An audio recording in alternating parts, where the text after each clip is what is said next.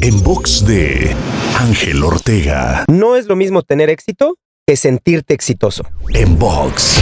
En alguna ocasión se le preguntó a un grupo de empresarios cuántos habían cumplido sus metas financieras. Alrededor de un 80% levantó la mano. Inmediatamente después se les preguntó quiénes sentían que habían alcanzado el éxito.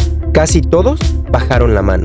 Esto es una gran lección de que debemos estar conscientes siempre y atentos de aquellos momentos en los que logremos metas, alcancemos objetivos o cumplamos sueños, ya que es muy fácil que al cumplir todos esos anhelos se vuelva parte de la cotidianidad y olvidemos que algún día fue algo que veíamos tal vez lejos, tal vez complicado, pero que hoy hemos alcanzado. Para escuchar o ver más contenidos, te espero en angelteinspira.com. En box de Ángel Ortega. En box.